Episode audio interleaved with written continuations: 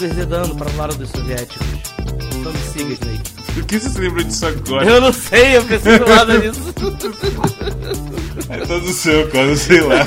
Se você não é um soviético agora. Eu tô muito ribamado ultimamente, minha cabeça ela fica captando umas coisas do nada assim.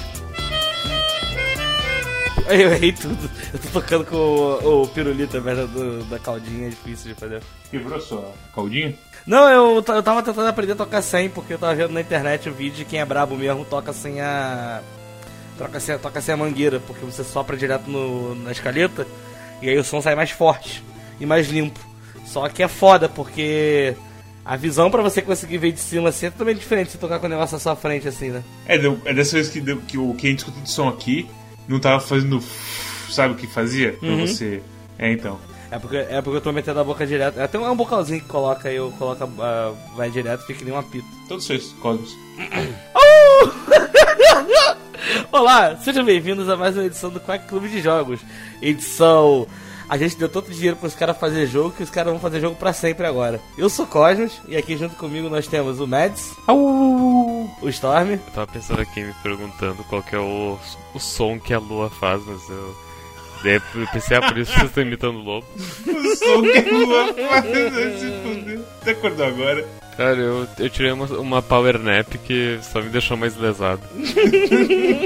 e nós temos também hoje a participação dele, o médico das estrelas, o dentista que não recomenda a Sansodine, o pai da Diana, Drus. Au! Mano, o que, que tem a ver sem Sodine, velho? É, é 9 a cada 10 dentistas recomendam Sansodine. Mas eu não Aí sou dentista. você- Exatamente, essa que é a piada. Ah! Ai, Deus. Puxa a escaleta de novo, vai. Eu, eu- eu queria fazer bom, só que aí não, você não aperta só notas no instrumento musical e faz o som que você quer. Isso daqui Infelizmente, infelizmente. é mais difícil do que parece. Comprar um tecladinho Cássio pra você, Cosmos. É isso que a gente precisa fazer. Cara, eu tenho, na verdade. ok. É sério, eu, mas- pô, é sério, pô. Eu tenho, eu tenho instrumentos musicais, só falta vontade. Como tudo na vida. Segue o jogo antes que a gente entre em mais depressão profunda. Vamos lá. Murray, aonde, aonde podemos encontrar mais sobre Murray? Você quer colocar o seu Twitter pra colocar no começo do vídeo? Então, vamos ver se pela primeira vez nesses três quacks que a gente tá fazendo aqui, você me coloca a minha arroba, né, filha da puta? Calma! Calma, Druzão. Fala, fala aí suas redes sociais que você quer que encontre o pessoal, vai lá. Então, é, e é exatamente essa, arroba Druzão. Vocês me acham lá no Twitter, Instagram, arroba Druzeira, quem quiser seguir. Tem muita foto da minha filha, ela é uma lindinha e só. Beleza, então. E o jogo da semana é o Bloodstained Curse of the Moon 2. Que se você traduzir o Curse of the Moon em português, quer dizer que o Zangetsu ainda é uma bosta, velho. É, é, assim, eu, eu, eu vou ser sincero que eu não joguei o, o Ritual of the Night. Pelo que o Mads me falou, parece que nada faz sentido na relação dos bonecos. Parece que cada jogo é num universo diferente, assim. Os Curse of the Moon, eles fazem sentido entre eles, mais, Mais ou, ou menos. menos. Também tem E o essa. Symphony of the Night é uma coisa completamente separada. Porque o final que a gente achou que era pra ser true do Curse of the Moon não tem nada a ver com nada que tá acontecendo aqui. Então, sei lá. E o Symphony of the Night. Desculpa, o- qual que é o nome do jogo que tem a Miriam? O Ritual of the Night, não é? Isso, Ritual of the Night. O Ritual of the Night ah, tem a Miriam como protagonista e nele ela conhece o Zangetsu pela primeira vez como um NPC do jogo. E no Curse of the Moon acontece o contrário, onde tu controla o Zangetsu e a Miriam aparece como eles se conhecem no jogo. Então, é- eu não sei, são são linhas do tempo diferentes ou universos paralelos, sei lá. Como é jogo que tem viagem no tempo, os caras meio que tem justificativa pra fazer a parada toda convoluta, né? Porque. Viagem no tempo, cara! Se você volta no tempo e você mata sua mãe, será que você vai continuar existindo? Se você volta no tempo e você come a rosquinha errada da padaria, será que você. o Covid vai ter acontecido? Não, tanta coisa pra você fazer na viagem no tempo que o Cosmos pensa, ah, vou comer uma rosquinha que eu não comi antes. Mas, mas, meu filho, viagem no tempo no Steam é sempre assim, cara. O cara vai, sei lá, ah, droga, espremi o cravo errado. Não, quando você volta no tempo, você espreme um cravo, você cria um vórtice temporal aonde se descobre que a Xuxa vira um homem trans. Sabe? É, é, esse, esse que é o tipo de coisa que acontece com viagem no tempo. Naquela época que Efeito Borboleta era um filme bom, né, velho? Você assistiu o final do diretor do Efeito Borboleta? Sempre falei pros moleques, tinha que ser o final verdadeiro do filme, velho. É ótimo aquele final. Pera, qual que é o final verdadeiro do filme? O final verdadeiro do Efeito Borboleta é que ele volta pro útero da mãe e se enforca no cordão umbilical. Ah, você me falou. Nossa. E a melhor parte é que você lembra que tem vários filhos que já abortaram dessa mulher. Aí, tipo, você fala, meu Deus do céu, o que que essa mulher é? Ai, meu Deus, eu, eu, eu acho que eu esqueci porque eu queria esquecer esse final, basicamente. Esse final é muito bom porque todo mundo é feliz que o maluco não existe, sabe? Não tem uma pessoa que fica triste, só tem gente alegre. Meu A- Deus Até do a mãe céu, casa, sabe? Tipo, esse negócio tenebroso demais. Mano, é muito melhor que o final normal, velho. Ah, it's fine, isso é normal. É que o final normal é muito, é muito, sei lá, final de malhação, sabe? Ele volta no tempo, vira pra garota e fala: Não chega perto de mim que eu vou pisar no teu pé. Aí a garota vai embora e aí todo mundo é feliz de um bom jeito. Mas é, mas é o final correto pra um filme que já cagou na continuação de você, quando ele bate os, as mãos nos pregos, ele acaba na prisão. Nossa, é, É, é, esse. a, a parte que ele bate a mão nos pregos é, é, tipo. É, é- é o momento que, ele, que o filme perde a maioria das pessoas que, que, que Ah, tem é um muito legal, senso velho. crítico sobre viagem no tempo. É legal, é legal, mas o problema é que tipo, é tão crasso o erro É. que dá uma balançada assim. Mas, mano, não é viagem no tempo, velho. Tá tudo interligado. Meio que é, meio que é, mas. Ele, então ele quebra o fluxo com a coisa do que ele mexe nas mãos. Efeito Borboleta 1 é de 2004, eu tinha 10 anos. E aí eu lembro que foi a primeira vez que eu assisti um filme e eu vi uma cena que eu falei: Ei, peraí, isso, isso tá errado, não é assim Pois que é. funciona, sabe? É muito óbvio. E, e, e- e eu fiquei muito. Caraca, eu sou muito, eu sou muito inteligente. Aposto que meu tio que tá vendo não percebeu esse erro de continuidade. Mas ele percebeu? Eu não lembro, na verdade, de coração. É porque o filme, o filme faz toda uma coisa bonitinha de te explicar as mecânicas e ele vai quebrar elas e você.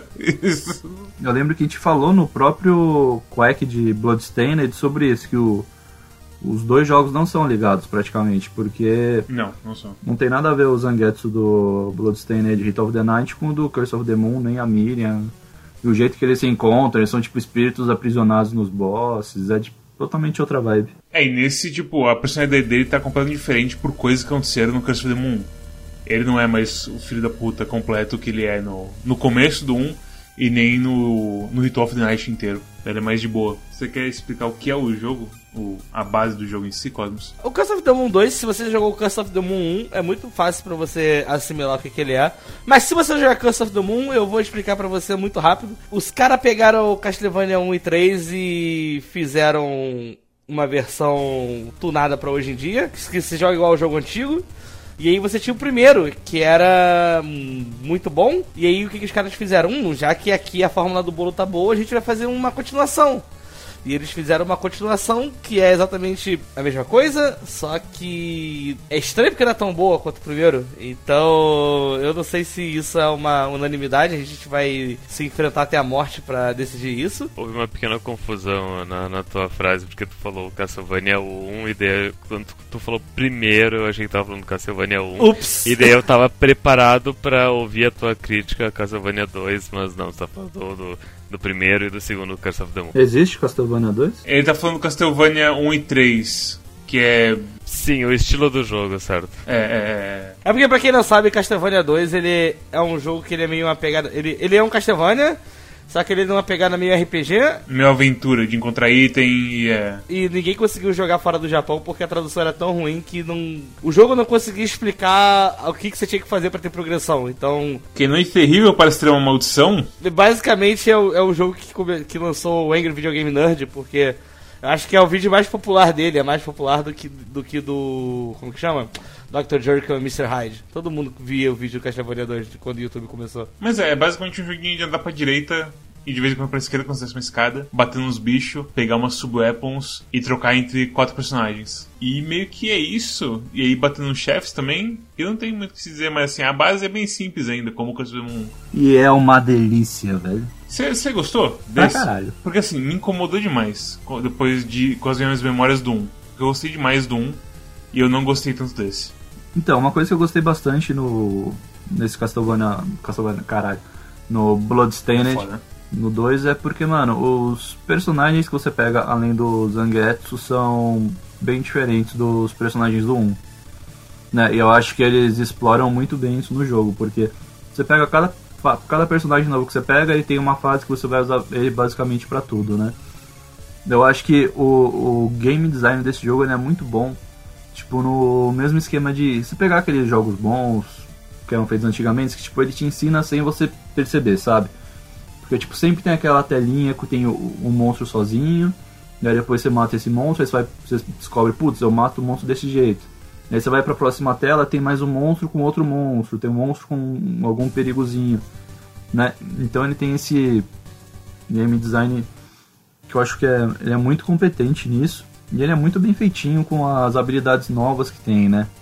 Porque, se eu não me engano, no primeiro você tinha a. No Curse of the Moon você tinha a Miriam, que tinha o pulo duplo e a rasteirinha. Você tinha o, o Maguinho lá, que eu não lembro o nome, que tinha as magiazinhas só de especial. Tinha uma vida bem baixa. E você tinha o vilão do Bloodstained, que é igual ao Alucard. Né? Vira morceguinho e é. sai voando. E aí nesse você tem a, a Dominique, que ela é uma personagem que usa lança, então os ataques dela são mais longos, tem que ser um pouquinho. O tempo tem que ser maiores, ela pode usar. A lança dela que. Que a distância é menor do que o chicote da Miriam. Sim, mas é maior que o dos outros. Não, menos o Robert. Ah, mas o Robert ele. O Robert é outra coisa, o Robert é uma pegada completamente diferente. E aí, além disso, ela pode usar a lança para cima, né? Você atacar bicho que vem de cima e pode pular e atacar pra baixo, que nem no Shovel Knight. É bem engraçado com o quão igualzinho com o Shovel Knight quando ela ataca pra baixo. Puxaram totalmente. E aí você pode usar isso, inclusive, para passar por alguns obstáculos nas fases e tal. É, tanto que ela, ela tem esse coisa de pula-pula quando ela bate nos caras que você tá, que ela fica pulando.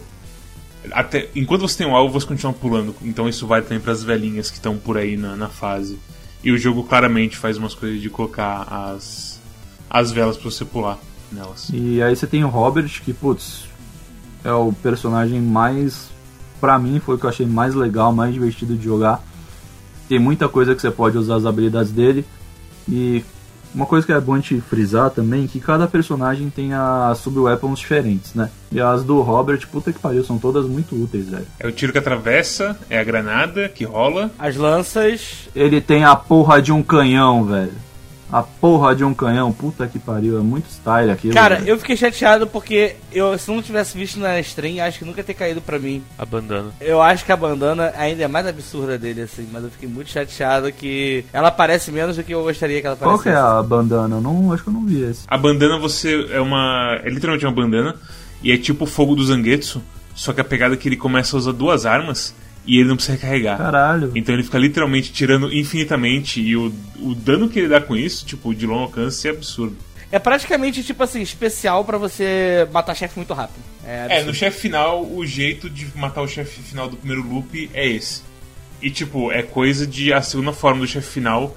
Eu acho que eu comecei com o robô, que tem invencibilidade.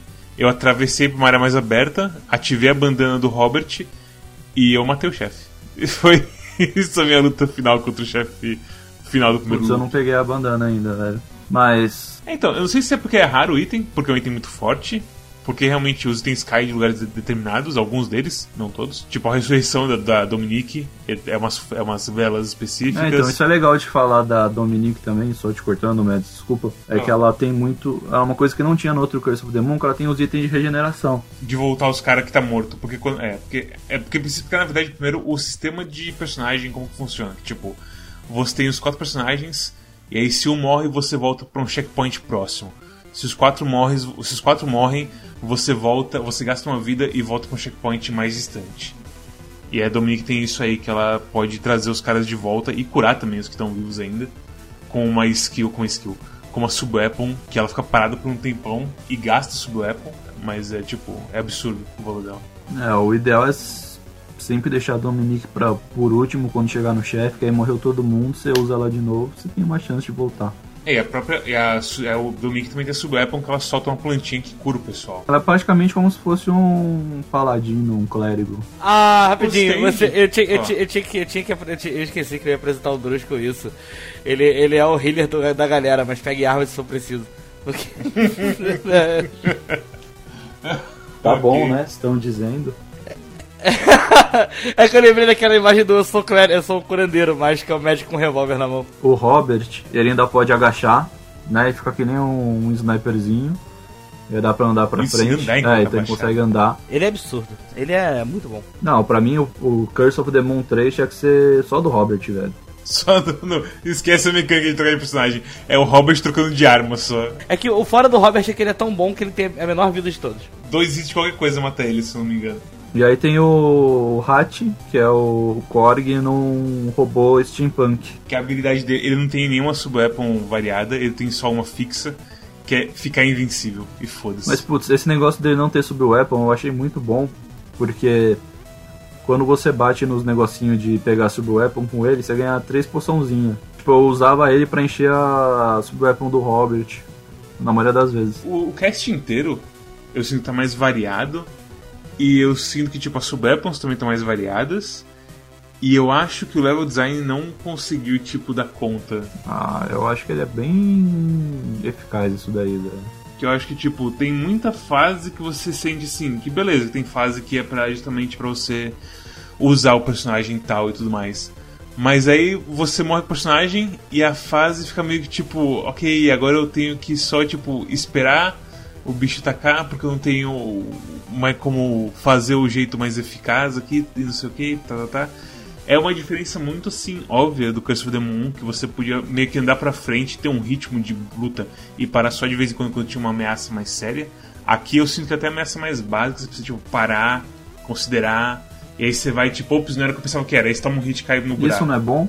Que você tem que parar, analisar, não sair correndo? Não, então, eu acho que é meio doido, porque ele, eu, assim, não tem que falar de Castlevania, porque Curse of the Moon totalmente Castlevania. E eu acho doido como Curse of the Moon 1 e Curse of the Moon 2, eles conseguiram fazer a, a mesma cagada que os caras fizeram do Castlevania 1 e do Castlevania 3. Porque o que acontece? Castlevania 1, é, eu não sei, vocês, algum de vocês aqui tá com Castlevania fresco na memória? Jogou há pouco tempo, Não. alguma coisa assim, Nem. Não. Porque assim, o Castlevania 1, ele é um jogo que ele é muito redondinho, assim. Ele. Quando, gente- quando o, o Drew estava falando de game design, é, ele é um jogo que ele é muito bom pra você entender game design bem feito. Porque ele é um jogo que é tudo muito amarradinho, ele é muito bem feito posicionamento de inimigo, você entender como que o sub-weapon funciona, você começar a entender que os sub-weapons eles existem pra te ajudar a passar de pedaço de fase.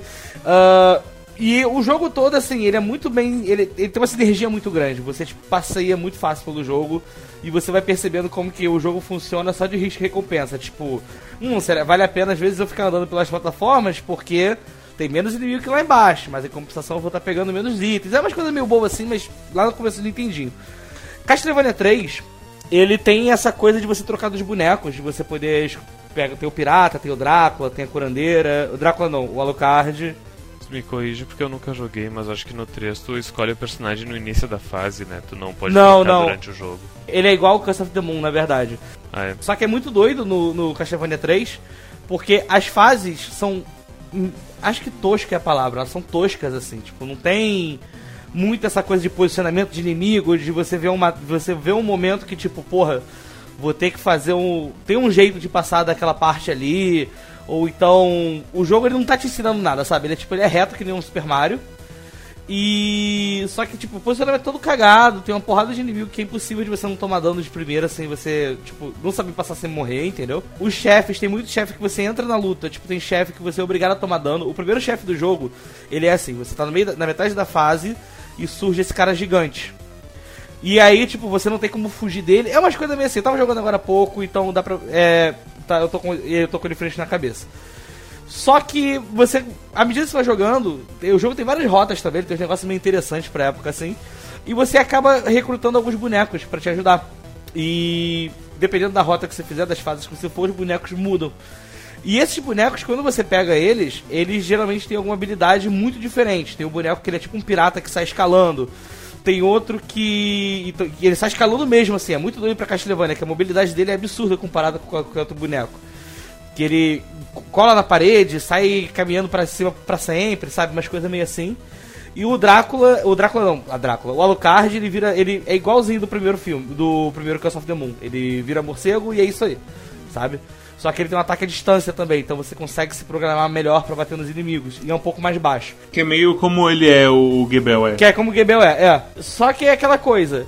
Quando você recruta esses bonecos, as fases que você faz, que o jogo já sabe que você tá com esses bonecos recrutados, elas ficam muito dependentes do boneco. Só que aí entra a grande diferença que o Castlevania 3 tem pro Curse of the Moon 2. No Castlevania 3 é uma barra de vida para todos os bonecos. Então, o jogo ele já parte do princípio que se você perder um boneco, você não consegue passar da fase, volta pro começo, entendeu? No Curse of the Moon, você consegue passar independente do boneco que você tenha, mas tem partes que ficam extremamente mais complicadas. Tipo, principalmente nessas fases que são fases que você recrutou o boneco e tá testando ele, que fica bem difícil de você conseguir fazer o negócio funcionar se não tiver, o, se não tiver o, o, o boneco certo, sabe? Eu concordo bastante com isso. E, tipo, sobre a coisa que o Mario falou de, ah, mas não é bom que você tem que parar e pensar. O problema é quando toda situação pequenininha é parar ou pensar ou perder um naco de vida. E aí, tipo, fica meio cansativo isso ao longo do tempo. Ou, por exemplo, no Curse of the Moon tem uma fase que você tem a parte que é meio auto-scroller. Que vem os morcegos quebrando as paredes, certo? E tipo, errar ali é morte normalmente. Porque é uma coisa bem assim, rápida e maluca e tudo mais. No 2 tem aquela parte que tem aquela bola de morcego ou mosca, não sei o que é aquilo. Que você meio que pode bater, jogar ele pra trás, quando ele encosta você dá tanto dano, não sei o que. E comparado com Curse of the Moon, que parece. que só de falar parece muito mais assim. injusto e maluco e rápido, a, a do Curse of the Moon 2 é, na verdade é, é que é mais chata e irregular assim, porque é tão assim mais solto que é difícil explicar, porque é um, é um balanço tão certinho assim que o Curse of the Moon fez. E eu acho que eles perderam isso no 2, com coisas tipo essa, essa diferenciação da fase. Eu tenho já uma opinião formada comparando os dois jogos. Eu tô com muito sono, então vou ser mais sucinto do que eu sou geralmente. Em Curse of the Moon 1 tinham. Eu não sei se a, palavra, se a palavra linear é correta, mas os desafios eles apareciam na tua frente um por um e tu enfrentava eles um por um com os recursos limitados dos seus quatro personagens que eram diferentes entre si, mas cada um deles era, digamos, fraco da sua maneira. Tipo, há de se argumentar que o Zangetsu é o pior personagem do primeiro Curse of the Moon, mas o próprio Zangetsu tem as suas, seus, seus momentos, sabe? E, e to, todos os personagens têm as coisas boas e ruins deles. Que o Zangetsu era a pegada dele que era DPS maluco de curto alcance. Isso. Enquanto no segundo jogo, eu sinto que todos os personagens eles uh, ganharam um power creep absurdo. O próprio Zangetsu, na metade do jogo, ele ganha uma espada que ele que ele fica muito mais forte do que o começo do jogo. A, a mina tem uma, uma caralhada de, de cura e revive, e as próprias magias de dano dela são boas, e alcance da lança. Que nem o Murray já falou, as sub-weapons do, do pistoleiro também são boas. É o... o Robert, a pegada dele é mais tipo. É alcance. alcances diferentes na, na, hora, na, na hora certa. A granada dele, tipo, é sem igual pra, pra pegar o cara que tem embaixo de você e o, qualquer outro. E, e, o, e o quarto elemento, que é o robô, ele. Cara, a habilidade dele é ficar invulnerável. A habilidade dele é, pra ser, é o seguinte: eu não quero jogar essa parte, exatamente, eu vou apertar o botão exatamente. de E daí, tipo. E daí. E não tem nada tão poderoso e abusivo como essas, essas habilidades principalmente a cura e a invulnerabilidade no primeiro jogo. O Mads, ele, tipo, tu terminou o segundo jogo no stream, e daí eu te falei, cara, porque e daí tu terminou o segundo jogo e tu ficou pensando, ah, não gostei tanto quanto o primeiro. Será que a minha memória tá ruim? E eu te disse para jogar o primeiro jogo, e tu jogou o primeiro jogo. E só de te assistir jogando o primeiro jogo, deu pra ver que o, o primeiro ele é, é, é nitidamente mais simples e direto ao ponto as coisas que são jogadas na sua frente. Enquanto no 2 tem.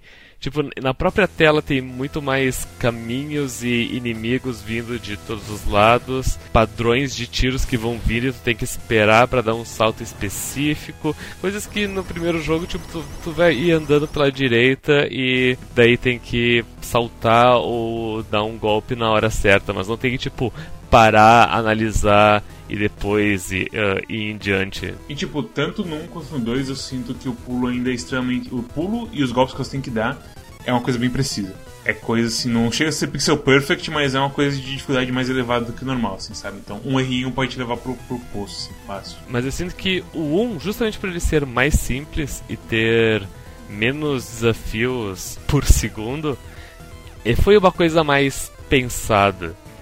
Uh, enquanto no 2 eles simplesmente atolaram de inimigos uh, na tela e colocaram várias rotas e, e foda-se. E daí, sei lá, daí daqui a pouco Só quem jogou achou muito difícil de. Ah, ok, para compensar, vamos te dar esse robô com invulnerabilidade, vamos te dar essas curas, vamos te dar essas magias também absurda de forte. E se vira. E tem muita coisa nova e, tipo, sobre movimentação de um jeito estranho. Tipo, o robô é imune a espeto. Sim, isso, isso é um absurdo também. Se for O. Robert tem um wall jump, que eu nunca me lembro que ele tem um wall jump dele. E é umas coisas assim, o robô tem a coisa do hover, que só funciona quando você tá indo pra cima. Ou no ápice do pulo dele, que me deixou completamente maluco com o jogo, porque eu achava que eu tava com problema no controle. Porque você não pode dar o hover quando ele está caindo.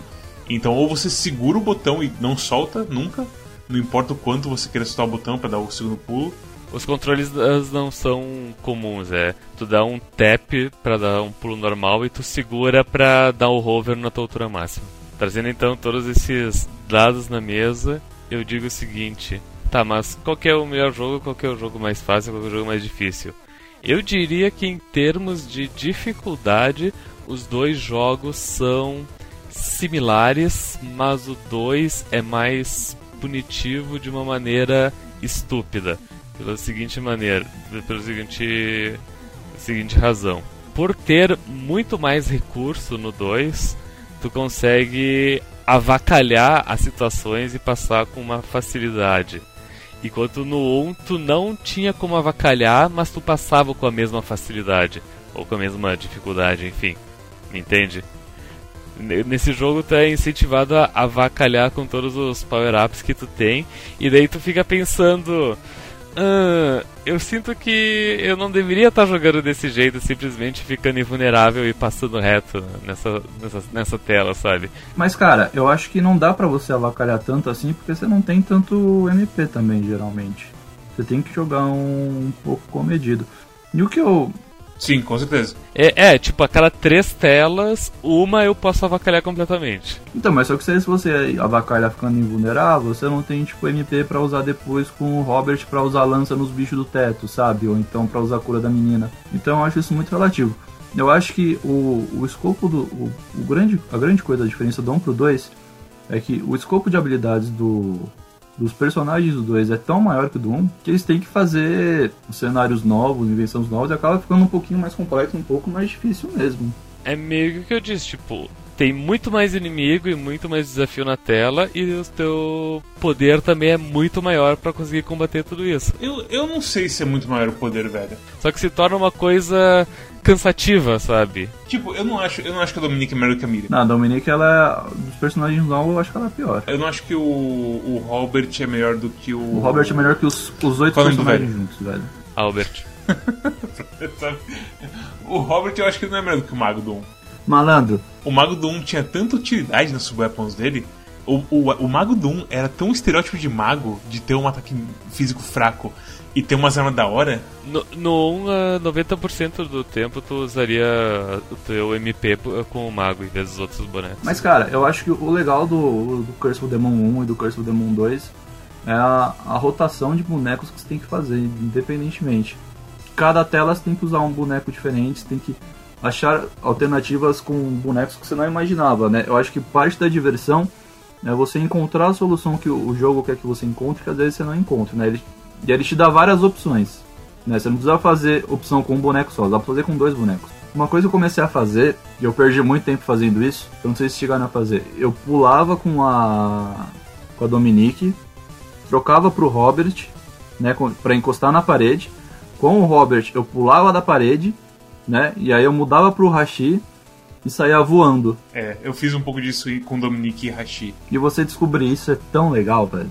Tipo, dá aquela sensação de, putz, eu consegui usar a mecânica que o jogo. Grande parte das mecânicas que o jogo tá me dando pra eu conseguir fazer uma coisa bacana, sabe? Tipo, executar um negócio legal. Dá aquela sensação de recompensa, acho que isso em grandes partes do jogo. Eu, no papel, eu concordaria com você. No jogo, eu não sei porque não, não, não bateu pra mim. No jogo, é assim, eu acho que isso é uma coisa muito mais de Ritual of the Night do que do Curse of the Moon. Eu acho que o Curse of the Moon 1 era da hora justamente porque era uma coisa bem retinha, assim, bem definida das coisas que você podia fazer. E aí quando começa. E aí, tipo, eu fiz isso na stream, de tipo, combinar dois pulos diferentes, e aí na hora bater aquela sensação, tipo. é. E, e ao mesmo tempo na minha cabeça fala, não, isso devia ser legal pra você. Você gosta desse tipo de coisa. E eu não sei porque não, não combinou comigo. Eu achei assim, muito assim, ah, sei lá. Talvez porque, tipo, com a Dominique ela tem aquela porra de subweapon que faz ela pular alto. Que eu acho que não devia ser uma subweapon. Devia ser um, um comando dela, uma coisa assim. para você poder usar a lança dela e tudo mais, as coisas certinhas que eles pedem pra você usar. E, e, sei lá, cara, a movimentação nesse jogo tem aquela. A movimentação, a movimentação em geral nesse jogo pra mim foi meio mais ou menos. Eu não sei explicar porquê. Ela é igual do 1, velho. Eu acho a movimentação melhor até. Eu achei a do, a do segundo pior. Pior em que sentido? É porque os, os bonecos que têm mais mobilidade novos, assim, eu acho que as coisas funcionam meio linguiçadas. Linguiçadas ou enguiçadas? Não, eu falei linguiçado mesmo. Porque. Mas é enguiçado. Mas é, eu falei linguiçado porque eu esqueci que é enguiçado. Mas. Ok. Eles funcionam linguiçado, por exemplo. Eu acho Dominique tenebrosa. Eu acho que o pulo pra baixo dela não funciona. É, eu acho que esse é o grande problema do Dominique. O pulo pra baixo dela é horrível, velho. Qualquer situação que envolva você, tipo. Uh, não, às vezes, tudo bem que na grande maioria das vezes quando aconteceu não foi nenhuma parte essencial do jogo. Mas, por exemplo, aquelas salas de desafio que é tipo, tem um monte de lanterna fazendo uma curva para você ir pegando a recompensa de todas elas até a última. É tipo, é impossível de acertar. Porque o pulo dela é muito ruim na, na física do jogo. O teclado é fácil, mas só no teclado. Tipo, é realmente é um saco no direcional. Porque no, porque no teclado tu tem bem definido o botão para baixo e pra direita, né? É, meu, meu controle tava indo, tava indo na merda. Isso talvez também seja um problema dessa do meu gosto por esse jogo. O meu controle tá fudido, mas já tá chegando novo, então isso logo não será mais um problema. Eu vou jogar, eu acho que vou jogar um pouco de novo. Palavra de salvação. Tem algumas coisas de movimentação que são meio ruins, assim. A veio dela. O pulo duplo do. do Korg. O pulo duplo não, o hover do, do, do Korg. Eu tive bastante problemas de morrer tentando acertar esse pulo, porque parece que ele tem um timing meio específico. Eu descobri que é melhor segurar o botão do pulo. Você segura o botão do pulo em vez de apertar uma segunda vez. Mas às vezes quando você faz pulando, parece que não vai, é, é, meio estranho. Meu, o negócio do, do hover, se você não pode apertar das vezes, tem que apertar e segurar. Pra gente que tá acostumado a apertar das vezes, dá um bug na cabeça, mas o, no jogo é eu não assim. sei Eu não sei como que, como que ele tá descrito na, na move list do, do, do cachorro. Mas, cara, eu apertava tanto assim, achando que era um pulo duplo de pular e pular de novo. E sei lá, eu não sei assim, por que não fazer isso desse jeito. Provavelmente vão dar skip em umas áreas que você pode cair e dar o pulo duplo, mas é tão assim. enguiçado e desconfortável ter esse, esse negócio que só pode dar o, o pulo duplo, o hover, não pulo duplo, no ápice do pulo, que é, sei lá, pra que isso, sabe? Eu diria que é ok porque vai de acordo com a. com o. como que se diz? com a jogabilidade por design dele. Como, por exemplo, se tu dá um pulo, é aquele pulo, tu não pode não ter controle aéreo, sabe? Então, tipo. Ah, é, é, é mas eu entendo a tua, tua reclamação também porque o. O robô é tão absurdo que eles colocarem esse pequeno limitador nele, sabe? É tão, assim, a questão é tipo do robô ser um personagem muito overpower com isso, mas é que é tão assim. É, não é o que você espera, e, mesmo, e mesmo quando você já entendeu a regra do pulo, é difícil botar na cabeça de fazer isso. Teve muitas vezes na própria stream que você vê, tipo, eu pulando, ativando um pouco o hover, e aí, tipo, ah, tem que. E aí, na minha cabeça, eu já tô dando o segundo aperto ao invés de segurar. Sinto que foi uma coisa tua também, porque eu, eu assisti ah, stream, eu vi toda a tua dificuldade com o pulo. E depois, quando eu fui jogar, eu tive zero problemas. Tipo, Mas você já sabia como que fazia para o pulo? Não, não foi eu já sabia, eu já sabia que fazia. Tipo, eu eu te vi sofrendo no stream, daí quando eu peguei o robô para jogar, eu pensei, cara, por que que o Messi tinha tanto problema com isso? Daí eu tipo fiz os testes, tipo, uh, apertei o botão, segurei o botão, larguei o botão. Ah, é assim que funciona. Beleza, eu fui pra frente. E nunca mais tive problema. Eu, o problema pra mim, eu acho que ele funcionou direito no começo. E eu tava, o que eu tava fazendo? Eu tava pulando e apertando de novo. E segurando depois. É, então, a partir que você aperta duas vezes, você perde o pulo, velho. Não, se você aperta a segunda vez e segura, você não perde, certo? Porque você tá basicamente segurando o hover. O, o importante é estar tá com o botão segurado quando ele chega no, na altura máxima. É, a questão é que, tipo, eu tava apertando de novo no timing certo de ativar ele no, no ápice do pulo. Entendi. E quando eu comecei a falhar nesse timing, eu fiquei muito confuso e achei que ele tinha uma carga de pulo, uma coisa assim. E isso foi o problema. E se, é aquela coisa, de novo, pra que isso? Ah, mas, mano, é só entrar na cabeça que é segurar, velho. Isso eu não vejo grande problema. Pra mim acontecia, mesmo segurando o pulo, eu tinha problema na hora de ativar o hover quando eu pulava pro lado. De pular, colocando pro lado, mesmo segurando o pulo assim, sem largar, do, do hover não ativar. Então eu não sei se tem alguma outra pré-condição também. Mas eu me estressei um pouquinho em alguns momentos. De tipo, vou dar um hover aqui, tipo, e vou pular planando pra outro lado. Aí, tipo, aí caía aquele cocô. Eu, puta que pariu, É, eu velho. não sei, eu não sei se, tipo, eu acho eu testei de várias maneiras quando eu comecei a duvidar do pulo. E eu sinto que, tipo, tá até segurando também, sei lá, é bizarro. Na stream você vê, assim, a loucura toda que eu passei de, de fazer teste. E aí eu faço teste, ok, tá funcionando desse jeito. Aí eu vou pular, eu pulo e eu caio no Ah, velho. E eu fico muito, muito, muito Não cheguei a ter tanto problema assim, não, mano. Acho mais questão de costume. Vi que saiu o jogo, ah, vou ver como é que tá na Twitch, né? Eu abri uma stream e ele tava com. Mas isso aí, tipo, aí, agora a versão sem spoilers. Basicamente, the Moon 2, vo- igual the Moon, você zera o jogo várias vezes de maneiras diferentes e isso te abre capítulos diferentes. E alguns são mais chatos de abrir do que o outro. Igual the Moon. E, e, tipo, só que no the Moon eu sinto que era ok porque eu gostava mais do jogo.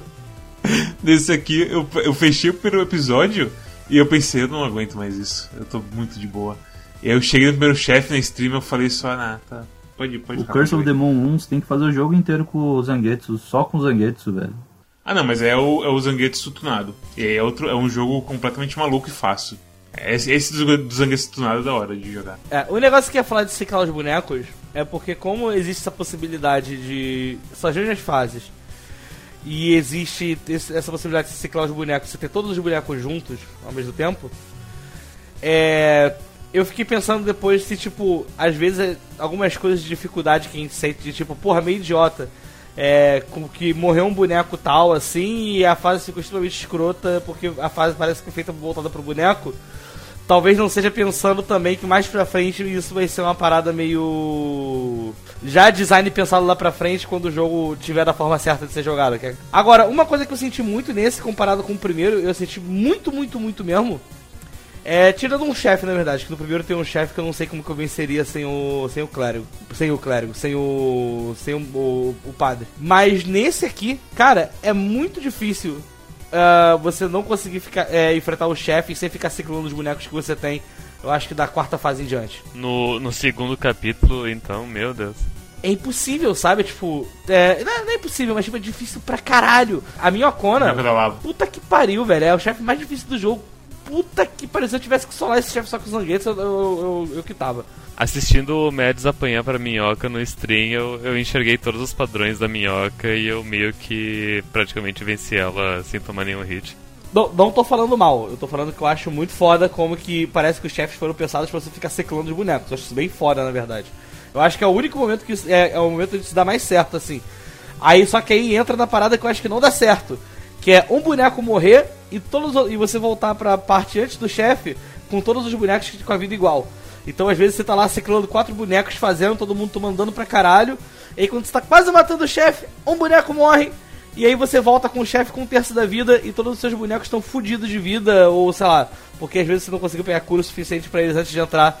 Então você já sabe que você tá basicamente indo pro abate. É- Era mais prático, tipo, me jogar no buraco mesmo e chegar no checkpoint com todo mundo de vida cheia e refazer a luta. Tem chefes e chefes, mas tu, tu, tu, tu tem, tu tem certa razão. Mas eu tenho uma visão um pouco diferente disso, porque eu, eu tava vendo o Discord do Quack, né? Esses cara, o que vocês mais reclamaram, não só vocês, mas o pessoal reclamou, é a da, do chefe do vulcão, né? A da minhoca.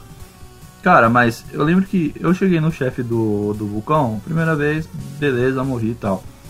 Mas, tipo, o jogo me deu recurso pra eu continuar te- indo no chefe até não acabar minhas vidas. Tipo, eu tinha 3, 4 vidas, você vai recuperando no meio da fase quando você vai indo pro caminho. E aí eu lembro que, tipo, tá, beleza, eu perdi um boneco. Tá, mas eu ia no chefe, que aí eu, eu podia ver lá, putz, vou ter que esperar recuperar todos os meus bonecos pra poder matar. Não, tipo, eu ia no chefe tentava, tipo, ver qual que é o padrão dele. Eu ficava mais preocupado em pegar os padrões quando eu tava com todos os bonecos do que quando eu tava com os bonecos normais. Tipo, eu já aprendendo o chefe pra depois lutar com ele direito. Só que às vezes pode acontecer com você que nem aconteceu comigo, de você tá com, sei lá, eu sempre esqueço o nome do nosso cara, do amigo careca. Robert. Aí é Personagem. foda, tipo, ficar com o personagem.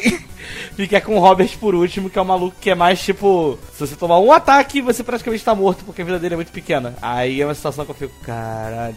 Sabe? Ah, Assim, estratégia de jogo também, jeito de jogar. Eu acho que é, é meio foda-se, mas. É, fo- é, fo- é foda que assim, tudo que o Murray tá falando sobre as coisas de aprender, aprender o padrão e tudo mais, ele tá completamente correto. por algum motivo não, não funcionou pra mim nesse jogo. Eu não, e é, é enlouquecedor não saber explicar porque não funcionou.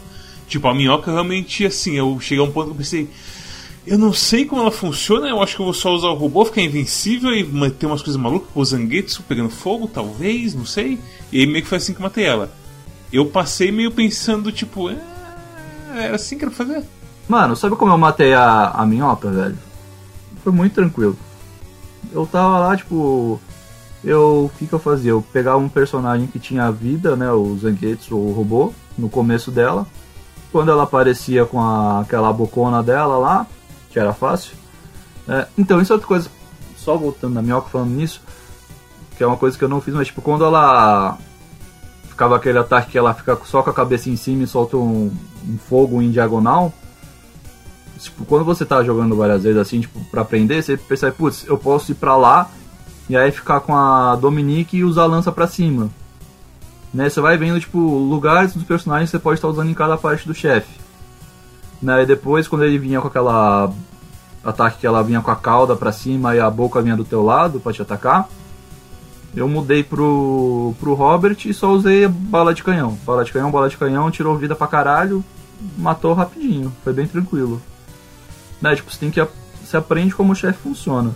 Né? Eu entendo que tipo não é um jogo para você ir a caralho, né? Ele é bem tipo, ele me lembra bastante eu sei que é a comparação bosta que tem, mas tipo como o, Demon Soul, sabe? Que é aquela coisa de, putz, você tem que pensar no que está fazendo, você não pode jogar que nem uma, uma besta, sabe? Você tem que ver, putz, vou fazer isso, fazer isso. Mas o, o, o, o Curse of the Moon também não era assim, certo?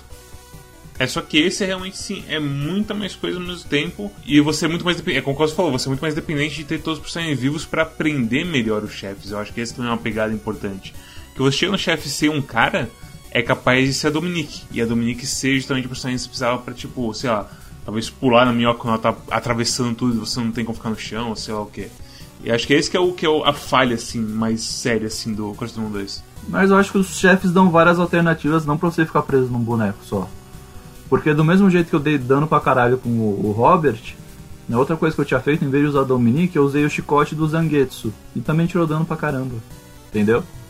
Ele tem várias alternativas, né, que às vezes a gente acaba não buscando, sei lá, não tá com. Ou a gente não tá com o Subweapon na hora também. É, ó, eu, eu vou te falar que eu vou te falar que assim, eu acho que acho que é válido assim, mas é, dos chefes que a gente fez assim, que a gente não fez nenhum chefe secreto nem nada aqui do, de outros episódios, que eu tenho a impressão que tem.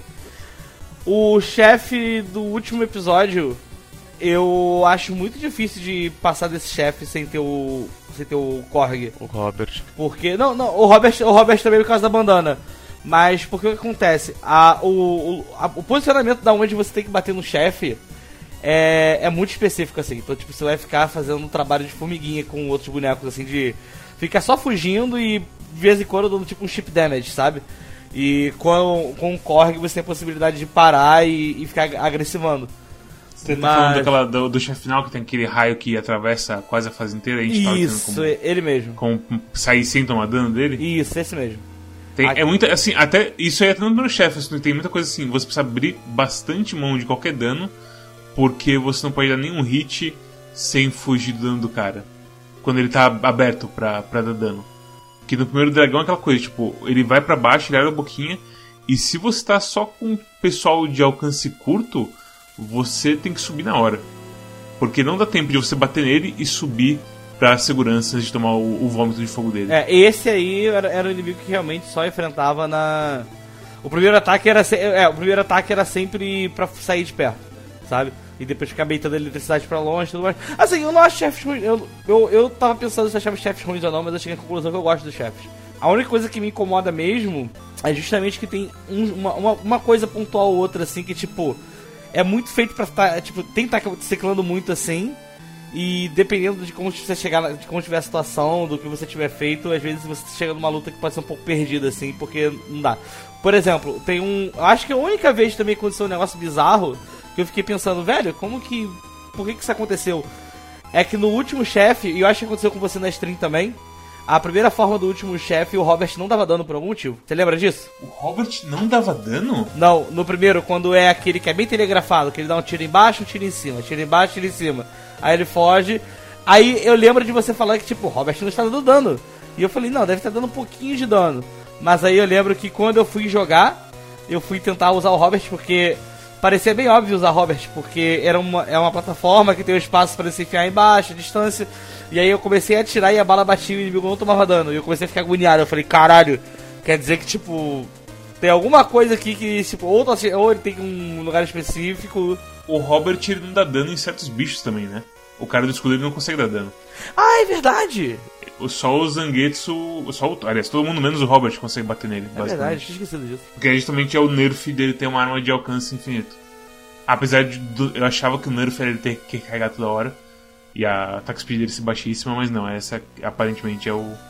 É não atravessar pessoas com armadura, aparentemente. Eu não, eu não lembro de ter falado dele não dar dano no chefe ali. Eu realmente não tô lembrando disso. Depois eu vejo na stream quando eu for editar, porque eu não, não tava consciente disso aí não. Eu lembro, você fez, você fez até a voz de médico, você falou, ah não, tem que trocar meu boneco, ele não está dando dano.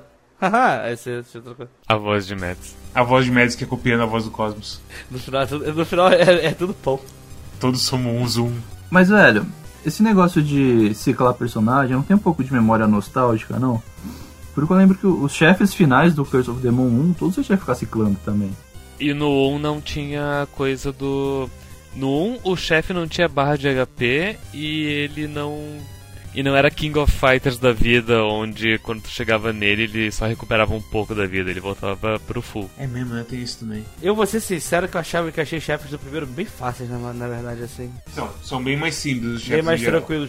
Mas assim, eu acho que a parada que eu fiquei mais puto quando eu joguei. Eu só fiz o primeiro final também, que não liguei muito. Enfim, só fiz o primeiro final quando eu liguei muito mais. O. Eu achei o chefe final. Tosco pra caralho. Que é o, O do ou do dois, o do 1, como é um, tu pô. O do um. É, é aquele, é aquele que ele, tipo, roda a luazinha. Opa, ó a luazinha aí, ó. Tá descendo a lua daqui, tá descendo a lua dali, tá descendo a lua daqui. Agora vai descer o espeto. Agora você pula. Bateu no chefe, legal. Agora qual lua que vai vir? Opa, agora é essa lua. Faz isso. E era tipo, sempre caía na mesma lua. E eu fiquei tipo, caralho. Eu acho legal esses chefes que são várias formas diferentes, com ataques diferentes. Mas eu, eu não sinto que era tão prevalente assim a coisa de ciclar personagem no, no geral, assim. Então, sei lá. E no final, e tanto que o chefe final, final, final do 1, você não troca de personagem. É, é questão. Essa coisa, tipo, de memória é foda, porque pra mim o Casino 1 era completamente mais simples e mais definido muitas coisas. E a simplicidade dele é o que fazia ele ter uma qualidade absurda de boa pra mim. Era uma simplicidade, era uma simplicidade executada de uma maneira que, tipo, tão perfeitinha. E esse aqui eu sinto que é muito mais, tipo, a fase que você. egípcia. Que tem aquela parte que você pula no pilar, o pilar sobe, tem uns espet... eu Nem sei se é a fase egípcia agora, por falar a. A, fase egípcia foi a única fase que, que eu me senti legitimamente frustrado. Tipo, a fase. Tipo, a, fase do vulcão. Eu, eu tratei meio que como o Murray tratou a minhoca, sabe? Eu morria, mas eu aprendi e continuava indo em frente. E mesmo que eu tivesse morrido várias vezes, no caminho eu pegava mais dinheiro e ganhava mais vida, então tudo bem. Eu não me senti frustrado, mas a fase da egípcia que tinha os pulos e as plataformas que, que sumiam e os inimigos que atacavam inimigos menores, é, eu me senti muito frustrado.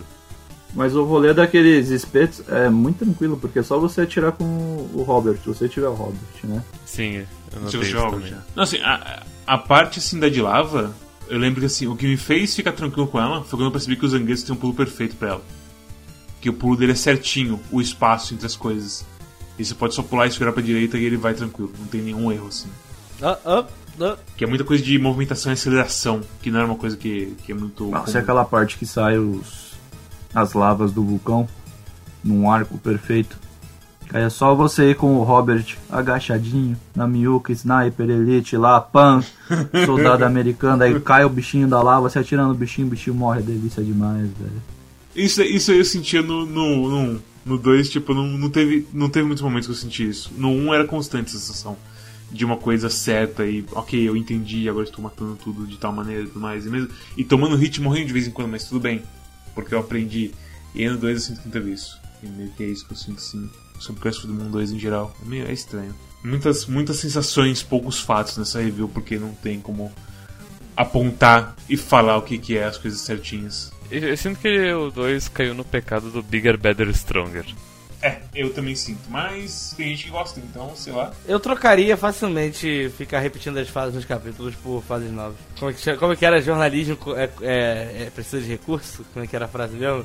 E jornalismo de qualidade precisa de recursos. Fazer joguinhos de qualidade exige de recursos. Eu, eu acho que é mais ou menos isso. Eu não acho ruim o negócio do, dos capítulos, porque você dá uma reparabilidade pro jogo, né, velho? É diferente de você pegar um joguinho de plataforma, zerou uma vez, uma hora, depois você pegou a manha e não tem mais o que fazer. E assim, e a coisa também é que você tem caminhos diferentes, certo? Tanto no quanto 2 era bem prevalente isso. Tipo, logo no começo da fase do 2 você pega o robozinho, pisa ali e entra numa fase bem mais difícil e bem mais chata, cheio de bicho nas paredes para tirar em você e os lanceiros filho E aquela puta. coisa, né? É meio que a gente tava falando do, do Demon Souls, que eu falei pelo menos. Pra quem jogou o Demon Souls na época, era aquela coisa, tipo, você. A primeira run que você faz é para você aprender o jogo, né? Aí a segunda que você joga já sabendo como é que você tem que jogar o jogo. Acho que vai um pouco disso também no, no Bloodstained. Eu vou te contar que eu joguei Demon Souls no lançamento e até tem uma comunidade do, do jogo assim, que demorou um pouquinho, mas até tem uma comunidade de uma galera que conversava, que trocava ideia, build, essas coisas assim. Foi um jogo que foi bem difícil de aprender, cara. Eu lembro que a minha salvação na época foi que foi aquela versão de, de lançamento de coleção de, de colecionador que vem a porra de uma bíblia dando tudo, tudo do jogo, sabe? Mas se não fosse por ah, isso. Essa Bíblia tem uma história engraçada sobre ela. Realmente tinha muita pouca documentação sobre Demon Souls quando ele lançou. Não querendo pagar de hipster, mas tipo. Primeira vez que eu joguei Demon Souls foi porque o meu amigo aqui de Caxias importou a versão japonesa para jogar. Porque na época que tinha tipo 5 mil tiragens no mundo inteiro. Daí na época, o maior fonte de recursos sobre o jogo, tipo builds, onde achar os itens, etc., era uma FAQ enorme que um cara específico tinha feito na GameFAQs sobre a versão japonesa. E foi dali que eu que eu tirei basicamente tudo que eu que eu aprendi do jogo. E daí a Atlus, quando ela lançou a versão americana, que teve a versão de colecionador com a Bíblia, eles chamaram esse cara que fez a GameFAQs pra fazer a Bíblia. Hum. Inclusive, eu tive a versão de colecionador. E lendo a Bíblia, eu, eu já li isso antes. e daí eu fui ver, eles pegaram o mesmo cara. E, e, e, tipo, ele, eles basicamente reformataram a fac dele pra, pra, pra Bíblia com imagens. Mas, tipo, as mesmas tabelas, os mesmos números, tudo. Ah, você pagou pro, fa pro fac de GameFAQs. que conceito. Ah, esse mundo capitalista tá foda. Saudade de Demon Souls, porra. Tá voltando, vai voltar. Tô tão feliz. Vocês estão ligados que a galera paga servidor pirata pra emulador de PS3 pra você conseguir jogar Demon Souls em. em Com invasão e a uh -huh. tendência do mundo, não uh -huh. sei o quê. Louco. E a galera, e de acordo com o Reddit, dá uma galerinha no final de semana, dá tipo mais 100 pessoas mais ou menos jogando. Caralho, é né? bastante gente. Cara, o jogo é muito querido, tá louco. Cara, o jogo é muito bonito, velho. Eu acho, pelo menos, as animações estão muito legais. Quanto o, o Robert. Ah, as animações, as transições de fase deles na fogueira. Comendo, passando frio, passando calor. Ah, eu, eu gostei dessa parte. A, a Dominique de maiô. Quando o Robert ele abaixa para tirar e dá o. Você vê o, a espingardazinha recarregando, é muito legal, velho, recarregando a bala. Bloodstained Dominique Rulli 34. Não, eu acho, acho assim, os personagens eu não achei tão bonito. Eu acho que as sprites são pequenininhas. Eu, as do 1 eu achei mais bonita. E talvez o pessoal vai querer me apedrejar por isso. Mas eu acho que o cenário eu acho que é bem mais bonito. E já que a gente tá nesse tipo de coisa, música. Música do Curse of the Moon 2 é não chega nem aos pés do Curse do Mundo. Terrível. Não é terrível, mas tipo, a Doom é muito melhor as músicas. A Doom é absurda. Nossa, a fase do barco do meu Deus do céu. É, a, única música boa que eu vi até agora do Curse Moon 2 é a porra da fase da música dos créditos. Que isso, cara? A música da terceira fase do Bloodstained 2 é absurda. eu, não senti, eu não senti, é. eu não senti. Tem uma música boa. Tem uma música de uma fase que é muito boa, mas eu não lembro que fase era. Eu ia chutar que é a fase da floresta. Mas, mas eu não consigo, não conseguiria cantarolar ela. É, sei lá, é um. tru, tru, tru, tru. Eu, sei, eu- eu sei que é um técnico muito, muito Dom, dom, dom, dom, dom, dom, dom, dom. Não é. Não tem nada isso.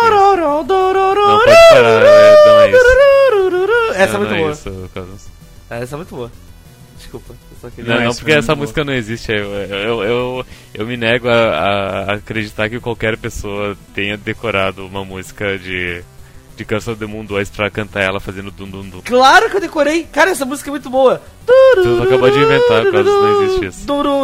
Não, tem um, baixo, tem um baixozão, cara, mó Não há groove. nada que tu possa fazer segue, pra me segue o jogo, segue o jogo antes que eu fique maluco com vocês dois. Mas é muito É. bom.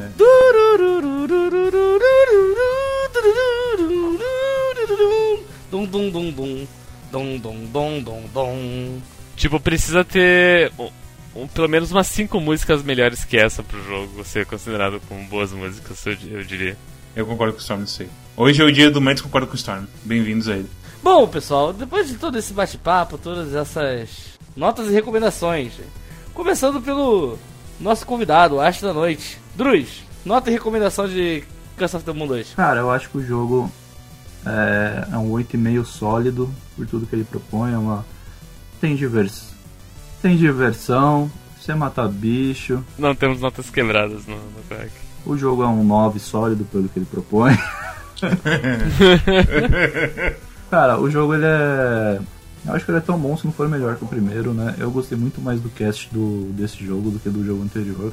Eu acho que eles têm mais habilidades, você tem mais coisas pra fazer no jogo em questão dos personagens, então a gente abre um leque maior de possibilidades e alternativas no- nas fases e tal. É muito bom ter um Bloodstained que roda bem no Switch, né? Diferente do Ritual of the Night. Joguei os três no Switch, os, os Curse of the Moon, uma maravilha, o Ritual of the Night é horrível, não recomendo. Mas é basicamente isso, é um bom jogo, você vai se divertir, né? Pra quem quer jogar um jogo mais old school, ou um jogo que você vai aprender a como fazer as coisas. E vai ter aquela sensação de recompensa quando você conseguir. Pra todo mundo que quer uma boa tarde de diversão aí no, na sua quarentena. Tu jogou no Switch o, o, o Circle of the Moon Eu 2 joguei agora? os dois, eu joguei na época o Curse of the Moon 1 no Switch. Não, eu, eu pergunto porque o, o Ritual of the Night ele notoriamente te- deu muito pau no Switch, né? Até comentava com a gente. E o Curse of the Moon 2 é uma maravilha. Mas o Curse não, não deu problema. Sem problemas de frame rate nesse jogo que parece um jogo 8-bit. Ah, Pequenas vitórias, mano. Pequenas vitórias. Um comentário bobo, na terceira fase do, desse jogo, do Curse of the Moon 2, tem cachoeiras. E eu fiquei muito. pre- eh, Tipo, o meu, o meu cérebro reptiliano ficou muito impressionado com como o frame rate não cai na- com as cachoeiras na tela. Assim. É que em, em Mega Man tem várias.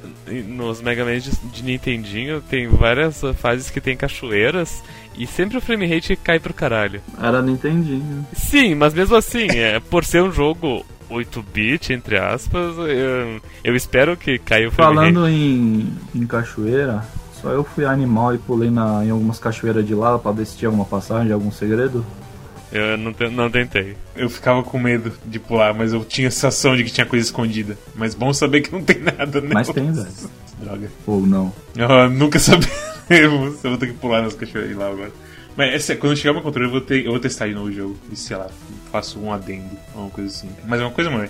Fiquem em casa, usem máscara, passem álcool gel. agora que Druz deu toda a sua opinião. Storm, sua nota e recomendação. Nota 7, o jogo é bom, eu prefiro o 1 porque ele é mais simples, mas não é de. O jogo não é de todo ruim, eu não. Ah, então. ma- Mas, mas pecou na- nas coisas que eu, que eu já falei. Então.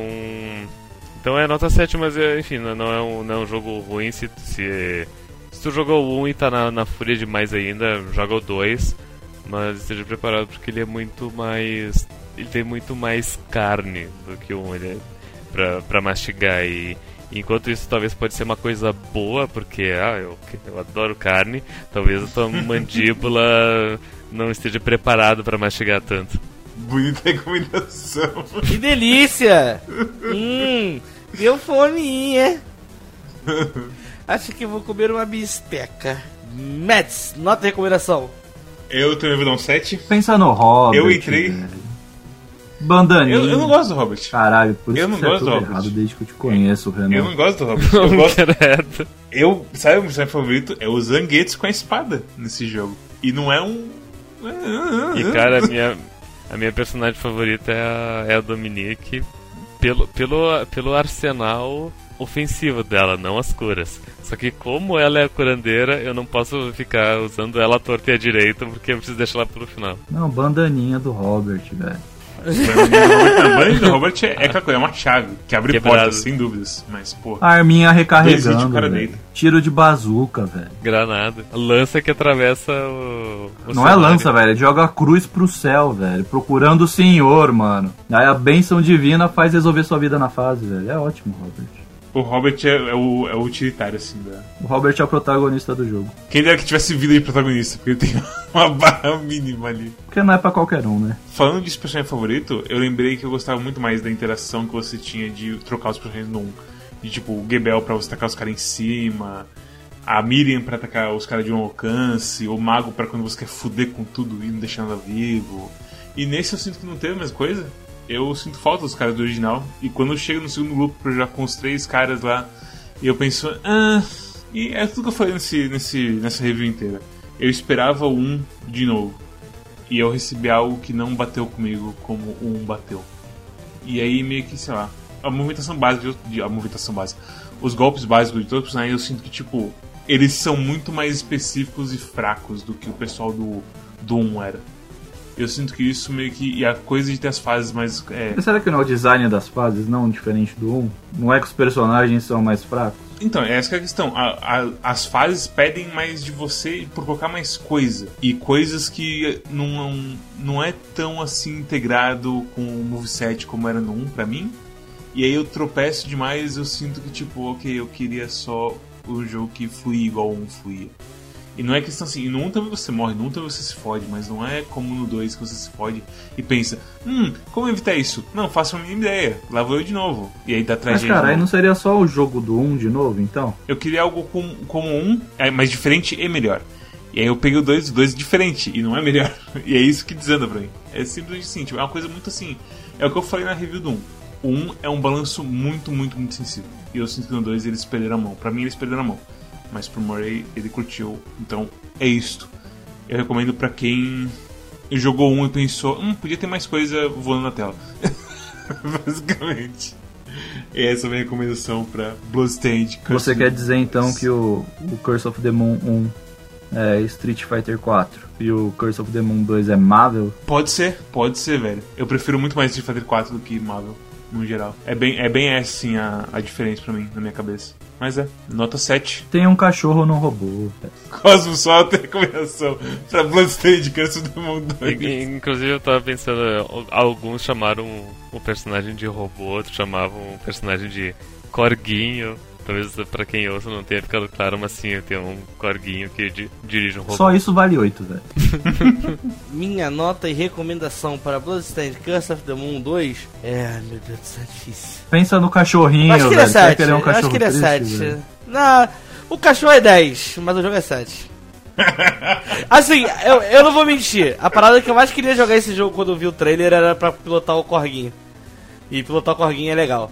Mas o jogo, no geral, sabe? Assim, se ele fosse um 8, eu teria tido paciência de fazer todos os finais. Mas.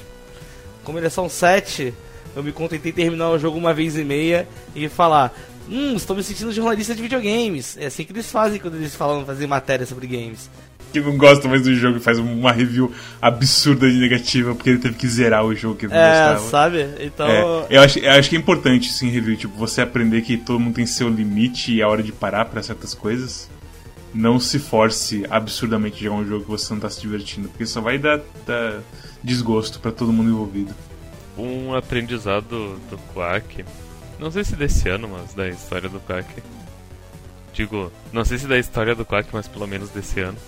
É que muitas vezes a gente a gente fala fala mal, entre aspas, de um jogo, dado o retrogosto que ficou de certas coisas dele. uh, Blasphemous, por exemplo. Mas a gente, aí a gente conversa e fala: É, a gente não gostou desse jogo, mas todo mundo fez 100%, né? e enquanto Curse of the Moon 2, tipo, a gente não teve o. Não teve a fúria, o, o ânimo pra zerar ele completamente, né? Então tem isso. É aquela coisa, mas ao mesmo tempo, eu zerei Death's Gambit, né? Então vamos com calma com essas coisas que são casos e casos. Ao mesmo tempo tem também Doom Eternal, onde todo mundo terminou e todo mundo ficou... Doom Eternal, porra, esse... Caralho, parece que foi 10 anos e o atrás já. de Doom Eternal é meio... É, é mesmo. É. 2020 é um ano, é, foi um ano enorme, né? Caralho. Está sendo e ainda vai ser. A gente tá na metade. Caralho, a gente jogou... Cara, sabe que eu, eu fico bolado vendo uh, quem jogou esse ano no Quack que eu vejo que a gente jogou Nioh, Bug Fables. Impossível, que foi esse ano. Bug, esse cara, ano. Nioh, Bug Fables e, e Diamond X Machina, foi tudo esse ano, cara. E três ralos. E três ralos. Que continue assim. É melhor não falar mais porque hoje quem escolhe o jogo é o Mads. Ai meu Deus do céu. Caralho, 2020. Pior que eu tava falando, esse ano tá passando rápido, mas olhando os jogos que gente jogou, caralho, tá é, tem, tem, tem um videozinho que fala sobre resposta de trauma e como que o tempo passa rápido e devagar ao mesmo tempo. é 2020 explicado. Incrível, moleque. Jet Lancer foi 10 anos atrás. Sekiro, caralho, jogou Sekiro esse ano, viado. A gente, a gente gravou com Marcela Dourado, cara. Cara, a gente gravou com Dourado, meu amigo. Parece que o ano não. Não, vocês gravaram com o Drus também, porra. ah, mas isso, mas o, a gravação com o Druz é o presente ainda, não é o, não é o passado. É o passado já, porque a gente gravou duas outras vezes com ele. Bater a carteirinha, né? Quem grava três quacks pode pedir música pro Cosmos cantar no final. Comecei o teu terceiro quack, mas pode escolher que música o Cosmos vai cantar. Putz, eu quero Temporal de Exalta Samba, velho.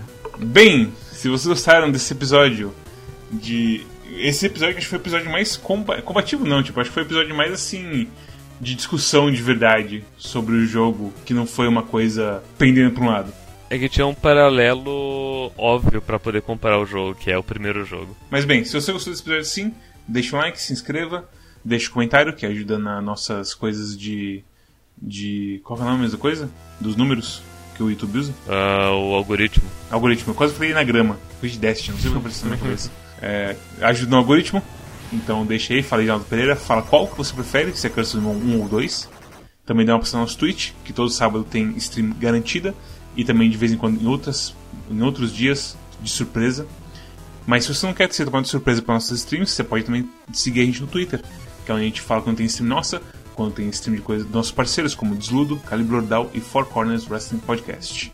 Também tem o nosso Discord, que é o verdadeiro clube de jogos, que é onde a gente senta e discute de verdade sobre o jogo dessa vez. E fala de coisas terríveis nos outros canais ali, que tem alguns que eu não recomendo clicar. E também tem o nosso curador do Steam, que é onde você recebe integrado seu Steam o patinho falando se você deve ou não comprar um jogo que a gente jogou, com uma reviewzinha curtinha falando o básico do que a gente achou. E também nosso feed RSS, que inclui nosso feed no Spotify, que é onde você pode escutar a gente em forma de podcast, sem precisar entrar no YouTube e carregar um vídeo, que às vezes você não quer fazer isso. E Mads, qual é o jogo pra semana? Uau, Mads, o jogo pra semana é Mo Astrei. Uau, Mads, que jogo da hora. O Cosmos escolheu esse jogo, né? Sim, Mads, o Cosmos escolheu esse jogo, mas eu fui pego de surpresa, porque eu esqueci que a minha escolha era minha. E aí eu corri e roubei a escolha dele. Interessante, Mads, que legal. Uau, boa. É isso? Obrigado a todos que assistiram daqui e até a próxima. Tchau, tchau. Ok, até mais. Muito obrigado a todos. Até a próxima.